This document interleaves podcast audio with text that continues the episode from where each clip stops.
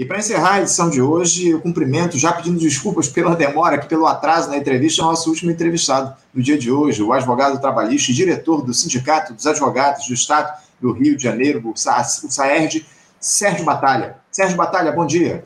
Bom dia, Anderson. Como vai? Tudo bem? Bom dia aos espectadores também. Tudo bem, Sérgio. Agradeço muito a tua participação, a tua presença, a tua paciência aqui nos aguardando para essa importante entrevista no dia de hoje, ô, Sérgio, porque a gente queria tratar com você a respeito de, de, sempre de temas intrincados aqui, como de costume, quando a gente conversa aqui no Faixa Livre, né, Sérgio? Essa aqui é a verdade. Mas primeiro eu queria trazer é, essa discussão é, a respeito de uma decisão tomada na última semana pelo ministro do Supremo Tribunal Federal, o Dias Toffoli, que suspendeu todos os processos trabalhistas em que houve a inclusão do paulo passivo durante a fase de execução de empresa integrante de grupo econômico sem que ela tenha participado da etapa de instrução e apresentado sua defesa.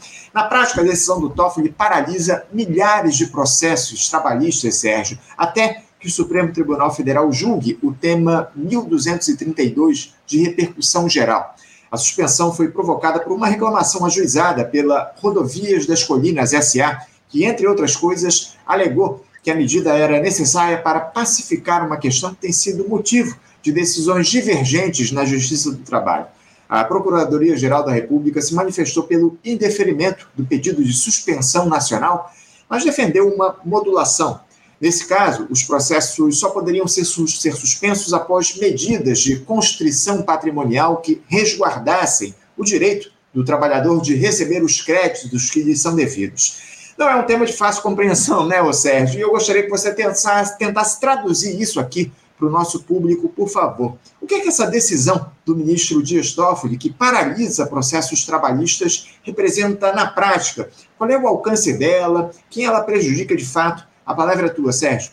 Bom, Anderson, é, a primeira consideração que eu não posso deixar de fazer como advogado trabalhista é que, infelizmente, para o trabalhador, normalmente só vem notícia ruim do STF. Né? O STF ele tem, nos últimos anos, na última década principalmente, é, adotado uma linha é, extremamente é, anti-trabalhador, anti-direito do trabalho. Quer dizer, o STF ele abraçou uma espécie de liberalismo na área de direito do trabalho, totalmente pró-empresário e sempre, sempre que ele intervém é para afastar decisões da Justiça do Trabalho, é para desautorizar a Justiça do Trabalho, reduzir a competência da Justiça do Trabalho, dificultar execuções, quer dizer, normalmente o trabalhador só tem notícia ruim vinda do STF, o que é lamentável, né?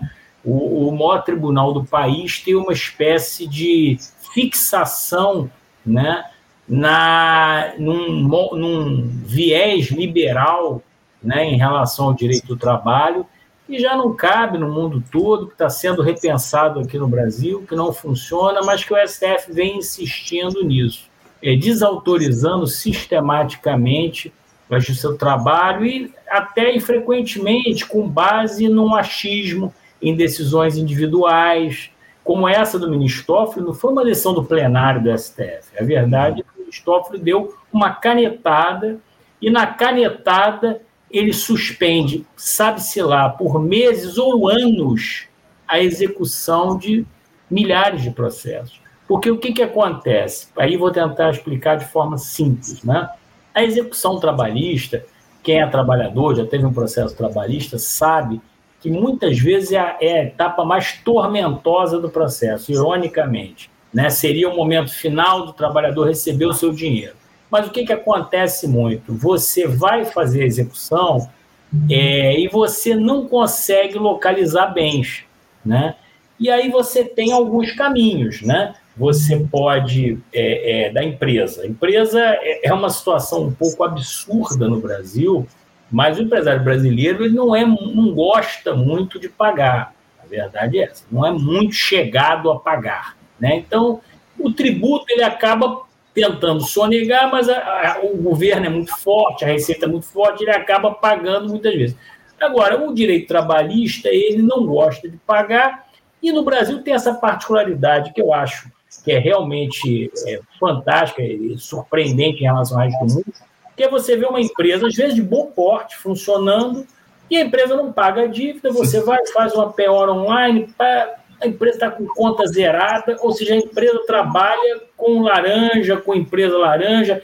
É muito comum no Brasil uma empresa que começa a sofrer execuções trabalhistas, ela abre uma outra pessoa jurídica, que é fácil de fazer, e começa a receber seus, seus pagamentos por meio de um laranja, o que é, inclusive seria até crime, seria uma situação absolutamente irregular perante a Receita. Só que isso é comum. E, então, essas manobras patrimoniais são muito comuns. E o que, que a CLT, lá em 1943, ela foi é muito feliz e muito é uma legislação muito ao contrário do que se fala, muito moderna e muito atualizada, que de certa forma foi copiada pelo próprio Código Civil que ela permitia, lá em 1943, que você executasse os sócios, quando a empresa não tinha dinheiro, e que você executasse empresas que se chamam do mesmo grupo econômico, uhum. dizendo que elas eram solidariamente responsáveis.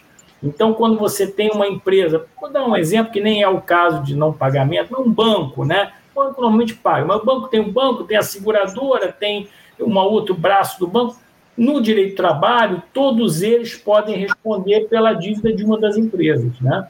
Aí o que, que acontece? Na CLT tem essa previsão. No. Código de Processo Civil, que é aplicado subsidiariamente, quando não há regra própria na CLT, se prevê que isso só pode acontecer se a empresa participar da fase chamada fase de conhecimento do processo. Ou seja, se ela foi intimada desde o início para apresentar contestação, etc. E tal.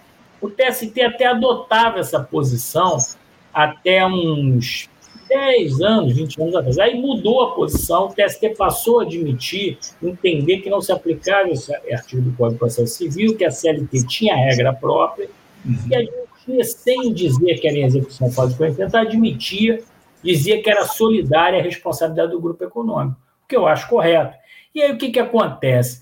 É, em função dessa posição, o TST passou a admitir que, sem ter integrado né, a fase de conhecimento, essas empresas passassem a ser responsabilizadas é, na fase de, né, de execução já direto. Claro que a empresa, aí começou a se dizer, uma empresa é bloqueada sem direito de defesa. Não, não é sem direito de defesa. Quando recebe alguma constituição patrimonial, ela pode sim se defender, pode ter recursos previstos no processo de execução para ela se defender e, se for o caso, ser excluída.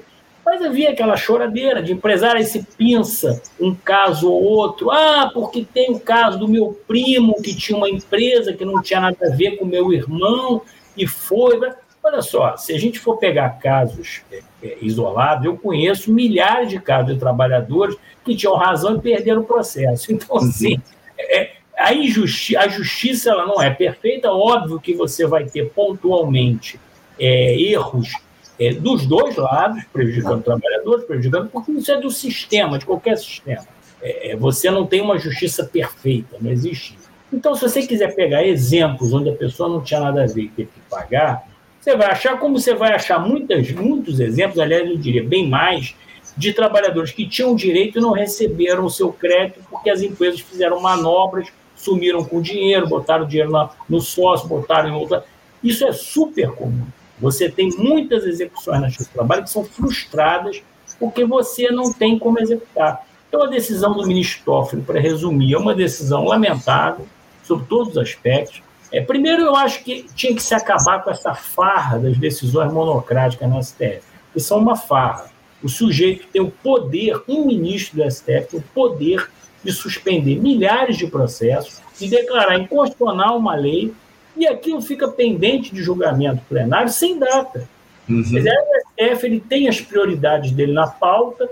Ah, eu quero julgar agora a questão do, do, do, né, do deputado Anderson, eu quero julgar a questão do fulano, eu quero julgar o, o não sei quem, eu quero julgar o Bolsonaro. E o, o direito de trabalho, que é a última prioridade do STF, é, eu acho que ele julga qualquer coisa antes do direito de trabalho. O direito de trabalho vai ficando para trás. Tem questões, eu tenho processos com meus sobrestados, uhum. mas a decisão do STF há 13 anos. 13 anos, sobrestado, há 13 anos, porque o STF não modula uma discussão de isonomia. Então você vê o absurdo dessas coisas, você vê o absurdo dessas coisas. Então você está tendo, você cria um sistema que eu acho que tem que acabar, acho que o Congresso tinha que se posicionar em relação a isso, de um ministro do STF poder paralisar milhares de processos, ou declarar inconstitucional uma lei. Isso deveria ser uma decisão do plenário do STF. Uhum. Aí teria mais, uma, uma maior firmeza, uma maior segurança jurídica. Agora, um ministro dá uma canetada então, assim, é uma decisão lamentável, absurda, prejudica milhares de trabalhadores. Eu espero, sinceramente, que o plenário do STF comece, eh, julgue essa questão logo para definir, né? E, definir efetivamente o que vai ocorrer. E espero que defina finalmente prestigiando a CLT e não Sim. simplesmente mais uma vez atacando o direito do trabalho. Aliás, é muito oportuno começar a se discutir nessa época que se fala da indicação do Lula para o STF, né, se fala muito do, do advogado Zanin, etc. Tal, que Isso. eu conheço, vamos dizer assim, superficialmente, acho um advogado competente. Agora, tem que se cobrar desses candidatos o compromisso de defender o direito do trabalho no STF, compromisso com os trabalhadores no STF, que são cidadãos, o trabalhador está tornando marginal no Brasil, né?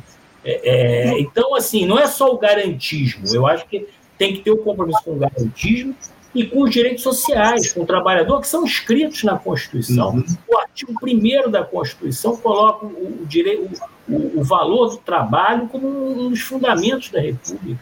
Então, nós temos que fazer valer isso. Né? Então, Sérgio, esse, esse debate em torno das escolhas de, de ministros aí para o Supremo Tribunal Federal, acho que ele é feito com muita superficialidade aqui no nosso país. Isso deveria ter ser mais, muito mais debatido do que é em relação às indicações do presidente da República para os magistrados do STF. E, em relação a essa decisão do Dias Toffoli, é evidente que um tema sensível como esse deveria ser debatido de cara pelo Pleno do Supremo Tribunal Federal, não é uma, a partir de uma decisão monocrática, como você muito bem coloca. Agora, na própria decisão, o, o Sérgio, o Dias Toffoli observou que esse assunto ele tem sido debatido há mais de duas décadas na Justiça do Trabalho e tem provocado acentuada insegurança jurídica, tanto para empresas quanto para trabalhadores, já que tribunais de todo o país vêm decidindo sobre o tema de maneira distinta. Um dos focos de maior divergência é a aplicação em demandas trabalhistas do artigo 513 do parágrafo 5, parágrafo 5 do atual Código de Processo Civil, que prevê a possibilidade de o cumprimento da sentença ser promovido contra corresponsável que não tiver participado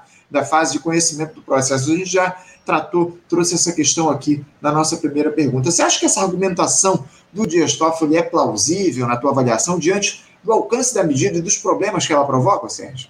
Pessoal, não acho plausível de forma alguma. É, por quê? Veja bem, é, é da natureza do judiciário, da natureza do sistema, você ter debates longos sobre temas polêmicos durante muitos anos, uhum. até que a jurisprudência se assenta num sentido ou em outro. Isso é da natureza do judiciário. Eu sou advogado trabalhista há 35 anos, eu já vi isso ser feito em vários temas e ele acaba se pacificando. E é assim mesmo que funciona.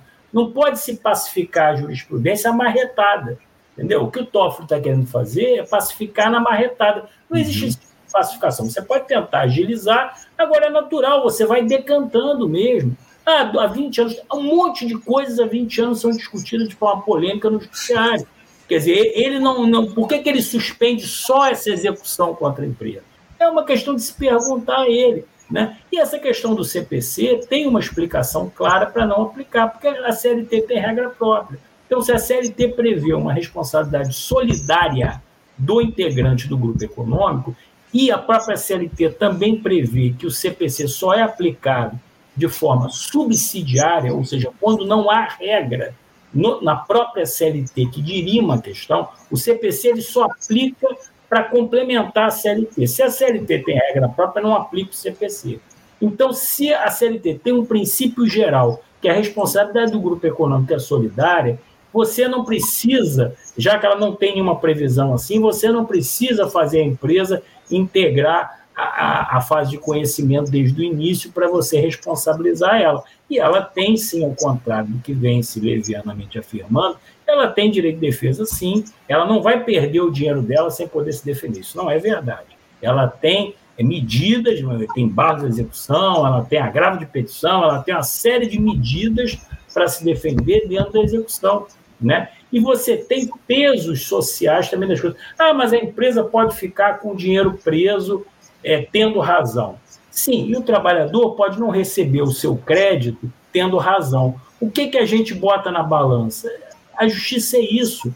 Eu acho que esse, o direito do trabalhador, é, a CLT deu uma prioridade à execução do direito do trabalhador, que é corretíssima, é natureza alimentar. Uhum. Então, assim, a empresa não vai perder sem defesa, não é verdade. Ela vai poder sim se defender. Ah, o dinheiro, meu dinheiro pode ficar preso um tempo, sim. Quem pode mais? O trabalhador pode esperar cinco anos passando fome, ou a empresa pode esperar é, três, dois, três anos sem receber o seu dinheiro de volta. Então, assim, você contrabalança essas questões é, e, é, e é isso a justiça. Então, eu, mais uma vez, os argumentos não me convencem, podem ser utilizados para é, 20 mil questões semelhantes, e não por acaso vai se pensar uma questão que incomoda o empresário brasileiro, que, sinceramente, uma parte dele mais atrasada tem a nostalgia da senzala, né? Vamos falar a verdade, existe uma nostalgia da senzala. É lamentável, mas a parte mais atrasada, principalmente dessas associações empresariais, são péssimas, Fiesp, Firjan, só verbalizam o que tem de mais atrasado no empresariado brasileiro. Só dão voz a isso, só fazem lobby nesse sentido. E, e, essa nostalgia que você cita ficou evidente de maneira muito clara ao longo dos últimos quatro anos, né, Sérgio? Lamentavelmente, esse retrocesso que a gente teve no nosso país se deu muito por conta dessa gestão deletéria do senhor. É uma Jair verdadeira obsessão de retirar direito do trabalhador. É engraçado, isso às vezes nem traz tanto ganho para o empresário. Eu vi pontos da reforma trabalhista que, na verdade, nem alguns acabaram até sendo um tiro pela culatra. Por exemplo, a história dos honorários de sucumbência, uhum. ironicamente, foi beneficiar até os advogados, inclusive os advogados trabalhadores. Então, foi, é, era tanta sanha de tentar assustar o trabalhador, expulsar ele da justiça, que o sujeito acabou até criando um, um, um acréscimo nas condenações que está atingindo muito mais aos empresários mesmo do que aos trabalhadores. Quem está pagando honorário de sucumbência são as empresas, principalmente uhum esmagadoramente são as empresas. Muito bem observado, muito bem lembrado, Sérgio. A gente espera, em relação a essa suspensão pelo dias Toffoli dos processos trabalhistas, que o plenário do Supremo se debruce em relação a esse tema o mais rápido possível. Mas eu queria mudar um pouquinho de assunto, ô Sérgio, para tratar até aqui de uma outra discussão que está em andamento lá no STF e que diz respeito à volta do chamado imposto sindical, tema aí de enorme interesse que afeta trabalhadores e sindicatos por todo o país. O Supremo está a um voto de autorizar a contribuição de trabalhadores não sindicalizados. O julgamento foi interrompido pelo ministro Alexandre de Moraes, que pediu vistas desse processo no fim do mês passado, com placar de 5 a 0 a favor da volta da contribuição. Caso a maioria seja confirmada, o STF vai mudar o seu posicionamento, já que em 2017 a Corte considerou inconstitucional a cobrança compulsória dessa taxa de trabalhadores não sindicalizados. Especialistas em mercado de trabalho consideram essa possível mudança um forte retrocesso. Já as entidades ligadas aos sindicatos, como a Força Sindical, elogiam essa decisão aí que está a caminho do Supremo Tribunal Federal. Sérgio, como é que você se coloca em torno dessa discussão? A contribuição para não sindicalizados é algo que te agrada? Deixa eu primeiro fazer uma correção importante. Ah. Não é volta do imposto sindical, não. O imposto sindical, é, ele era um imposto mesmo que era descontado uhum. do salário de qualquer trabalhador, equivalente a um dia de salário por ano. Sim. É, isso realmente foi extinto e não vai voltar. Não é objeto da decisão do STF. O que o STF está decidindo é o seguinte: se num acordo coletivo, numa convenção coletiva, os sindicatos podem, né, o patronal de empregados, ou a empresa o sindicato de empregados, podem estipular uma contribuição para quem não é sindicalizado, uhum. pagar também em função dos direitos, dos benefícios assegurados naquele acordo. É, é isso que está se discutindo. Num primeiro momento, não se admitia de forma alguma, agora está se admitindo com o direito de oposição. O empregado pode manifestar uma oposição. Aí eu vou fazer mais. Então, primeiro, é isso que está se discutindo. É importante que o trabalhador, os espectadores entendam o que é isso que está se discutindo. Segundo, é, tem que se entender o seguinte: o sistema sindical brasileiro, é, criado, né, idealizado na época do Getúlio Vargas, ele tinha uma estrutura fortemente vinculada ao Estado, né, e que tinha, vamos dizer, alguns, é, uns apoios, basicamente, que era o seguinte: o sindicato ele representava toda a categoria, mas só podia né, dar benefício. Por outro lado, ele tinha um, uma, um financiamento meio que estatal via esse imposto sindical. Então você tinha esses dois pilares. Havia um financiamento seguro ali, que vinha desse desconto. Por outro lado, também o, trabalho, o sindicato, embora representasse toda a categoria, ele só podia fazer, vamos dizer assim, o bem. Ele só podia acrescentar direito. Ele não retirava praticamente nada, não tinha. Pois bem, com a reforma trabalhista ao longo dos anos, você derrubou esses pilares. Então você começou é, a admitir que o sindicato retirasse direitos dos trabalhadores, é, e você tirou o financiamento público. Aí eu te pergunto: o sindicato vai viver do quê? É, eu, não, eu, não, sou, é importante, eu não sou favorável à volta do imposto sindical, uhum. e a maioria dos sindicalistas que eu conheço, que estão, são ativos, são sindicalistas efetivamente, com alguma representação na categoria, com legitimidade, também não são favoráveis. O que, que se defende hoje? Você tem que ter um financiamento para o sindicato. Isso é, é, parte da democracia. Você não tem democracia sem sindicato. Inclusive, isso, é, isso tanto que o sindicato ganhou um capítulo relevante na nossa Constituição. Ganhou um artigo, logo o artigo 7 trata dos sindicatos. Então, os sindicatos são parte da democracia, são parte do Estado de Direito. Eles vêm sendo criminalizados pela mídia aí pela grande mídia há muito tempo, né, vencendo. Aí você vai dizer, não, mas havia sindicatos primeiro, sindicatos sim, sim. Ah, agora, isso não justifica você, se, você simplesmente demolir a estrutura sindical. Quando você acabou com o imposto sindical e não criou uma outra forma de financiamento, você fez alguns sindicatos fecharem as portas, simplesmente isso. Fecharem as portas. Há sindicatos que fecharam. Você bate lá, não tem ninguém, está fechado. Né? É, é, alguns sindicatos tradicionais, alguns que nem eram assim sindicatos pelegos, não, porque o jeito ficou sem fonte nenhuma de financiamento. E o trabalhador, até por esse discurso hegemônico da mídia, ele não vai lá se filiar em massa ao sindicato, até porque não há essa tradição no Brasil. A tradição que existe na Europa, nos Estados Unidos, por que, que existe essa tradição? Porque lá, se você não for sindicalizado, você não se beneficia dos acordos que o sindicato firma. Porque não é, o trabalhador vai se filiar só por ideologia, isso é, é reduzido. Aí você vai trabalhar com um universo de 2, 3% dos trabalhadores, que não sustenta sindicato nenhum, o sindicato não tem, vai ter como funcionar. Então você só vai criar um financiamento para o sindicato se você permitir que o sindicato cobre né, em função de um benefício que ele está trazendo o que tem toda a lógica, porque ele vai viver do quê? Ele vai prestar serviço aos trabalhadores, o nada. Ele vai negociar acordo, como é que ele vai pagar advogados? Pra... Porque o que, que esse pessoal, que aí eu boto umas aspas, especialistas em mercado de trabalho, os especialistas são conhecidos, são sempre ligados a entidades patronais. Essas mesmas que eu critiquei sempre são ligadas a entidades patronais. E o discurso é sempre, não, isso aí fere a liberdade. O que o cara quer é acabar com o sindicato de empregado. Uhum. É, é mais uma visão da nostalgia da Cesaro. Desculpe, mas é novamente isso. O cara não gosta de sindicato de empregado. Então, como é que eles fazem? Eles enfraquecem esse sindicato.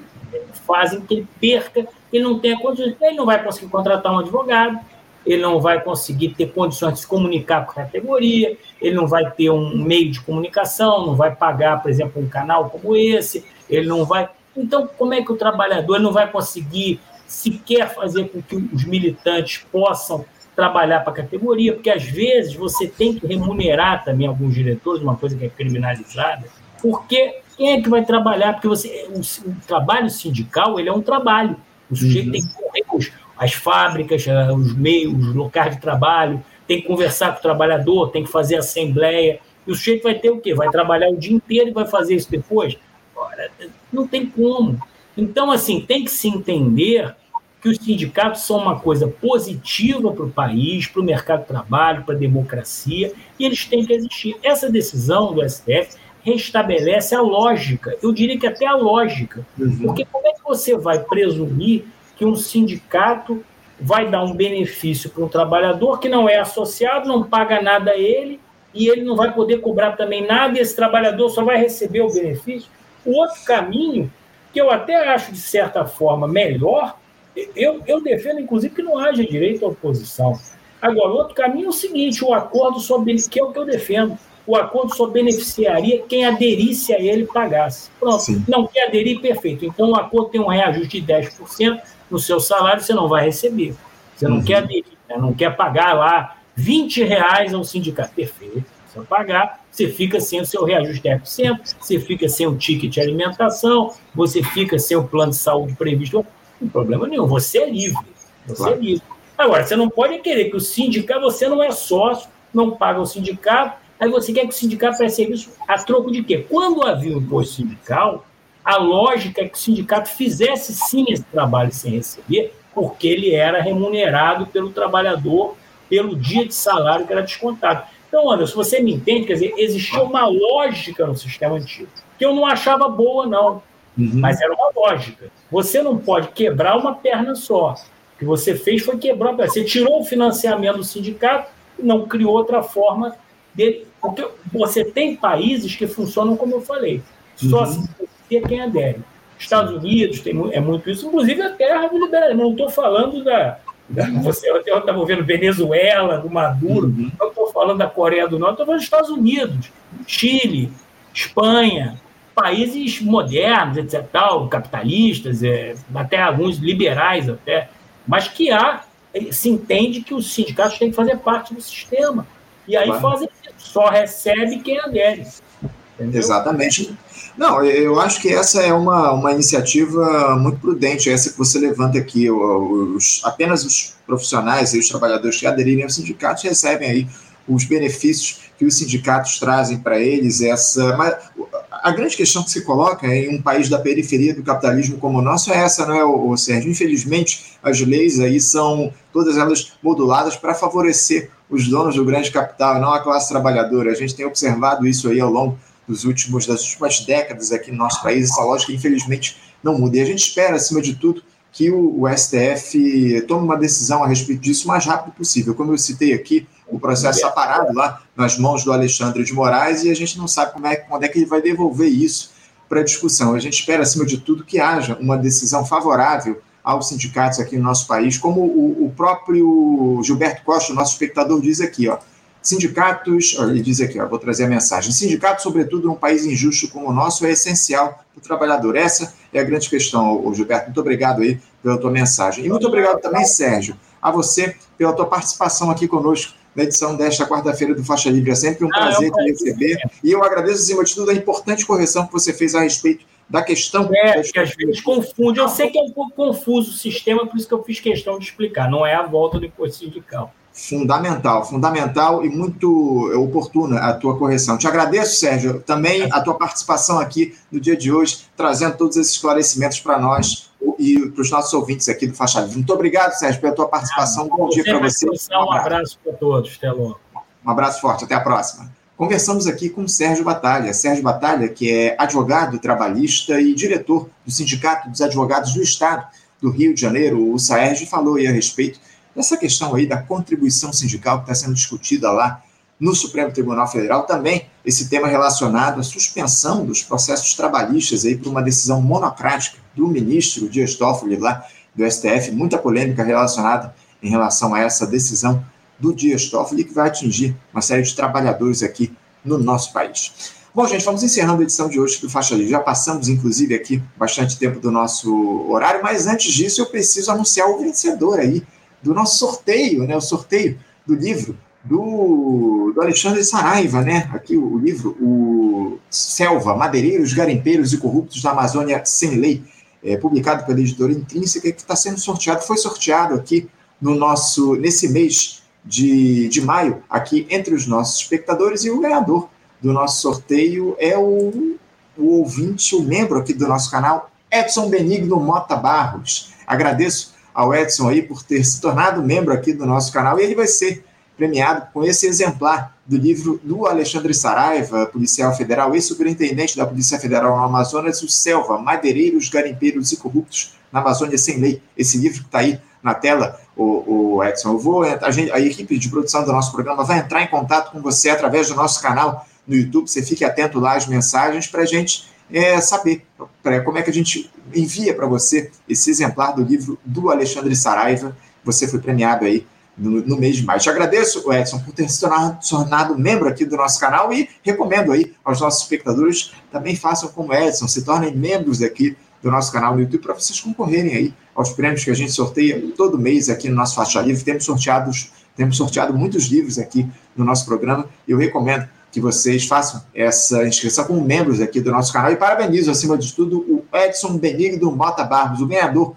do livro do Alexandre Saraiva neste mês de maio aqui no nosso Faixa Livre. Agora sim, gente, vou encerrando a edição de hoje, agradecendo a audiência de todos vocês e convidando para que todos estejam conosco amanhã, a partir das 8 da manhã, aqui no nosso canal no YouTube, Faixa Livre, para mais uma edição do nosso programa. Um abraço forte a todos, um bom dia a vocês, obrigado pela audiência e até amanhã. Você, ouvinte do Faixa Livre, pode ajudar a mantê-lo no ar.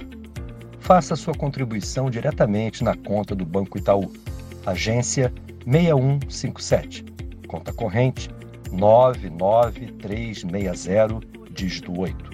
Esta conta encontra-se em nome do Sindicato dos Professores do Município do Rio de Janeiro e região, o Simpro Rio, uma das nossas entidades patrocinadoras, mas seus recursos são destinados exclusivamente para o financiamento do nosso programa.